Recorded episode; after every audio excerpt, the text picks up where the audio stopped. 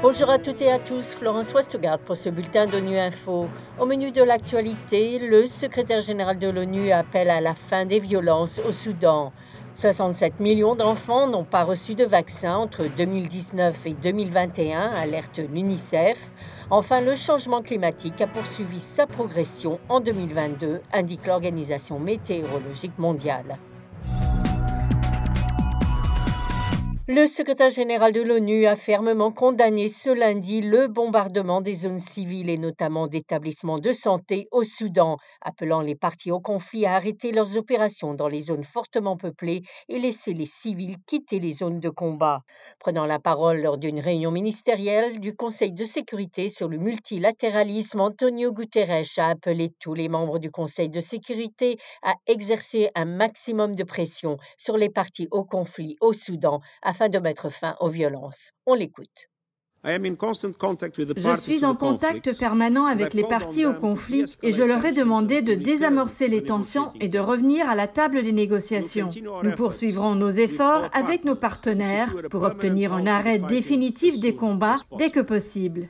En collaboration avec les organisations humanitaires sur le terrain, nous reconfigurons notre présence au Soudan afin de pouvoir continuer à soutenir le peuple soudanais. Soyons clairs, les Nations Unies ne quittent pas le Soudan. Nous nous engageons auprès du peuple soudanais en soutenant ses souhaits d'un avenir pacifique et sûr. Nous sommes à leur côté en ces moments terribles. J'ai autorisé la relocalisation temporaire à l'intérieur et à l'extérieur du Soudan de certains membres du personnel des Nations Unies et de leurs familles. J'appelle tous les membres du Conseil à exercer un maximum de pression sur les parties pour qu'elles mettent fin à la violence, rétablissent l'ordre et reprennent le chemin de la transition démocratique. Nous devons tous faire tout ce qui est en notre pouvoir pour ramener le Soudan du bord du gouffre. Des millions d'enfants ont été privés de vaccins en raison de la COVID-19 et de la désinformation. C'est le cri d'alarme lancé par le Fonds des Nations Unies pour l'enfance alors que démarre ce lundi la semaine de la vaccination.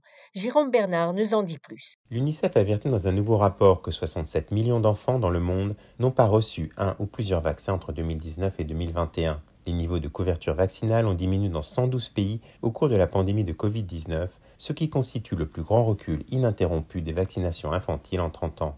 Il y a plusieurs raisons à cela, les perturbations causées par la pandémie, mais aussi les conflits et une perte de confiance dans la vaccination. L'UNICEF s'inquiète notamment de l'augmentation des informations trompeuses sur les vaccins. Le rapport avertit que la perception de l'importance de la vaccination infantile pendant la pandémie a diminué chez les habitants de 52 des 55 pays étudiés. La Chine, l'Inde et le Mexique sont les seuls pays dans lesquels l'importance perçue des vaccins est restée stable ou a même progressé. Dans la plupart des pays, les personnes âgées de moins de 35 ans et les femmes étaient plus susceptibles d'être moins convaincues de l'importance de faire vacciner les enfants après le début de la pandémie. Toutefois, la vaccination continue de remporter un soutien relativement important en dépit des baisses observées.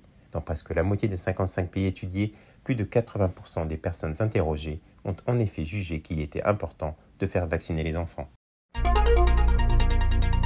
En 2022, sécheresse, inondations et vagues de chaleur ont touché des communautés sur tous les continents et coûté plusieurs milliards de dollars. C'est ce qu'indique un nouveau rapport de l'Organisation météorologique mondiale sur l'état du climat mondial. L'OMM a ainsi enregistré plus de 500 événements extrêmes. L'agence onusienne soutient le message du secrétaire général de l'ONU qui appelle à investir en faveur des communautés des pays les plus vulnérables. On écoute Omar Badou, responsable de la surveillance du climat à l'OMM les pays les moins avancés et les Small Island States, euh, les États insulaires, font face beaucoup que les autres au problème du changement climatique aussi bien ce qui concerne euh, l'augmentation des niveaux de mer qui envahissent les côtes, mais aussi les extrêmes climatiques comme les typhons, comme les fortes précipitations, les inondations, les sécheresses. Donc, ils souffrent le plus en comparaison avec les autres pays. Donc, euh, ce n'est que justice rendue si les pays euh, développés investissent dans les moyens qui pourraient renforcer la capacité de ces pays à devenir plus résilients, plus adaptés pour faire face au changement climatique et les conséquences induites par les Voilà fin de ce bulletin d'ONU Info. Vous pouvez nous retrouver sur Internet et sur nos comptes médias sociaux Twitter et Facebook. Merci de votre fidélité et à bientôt.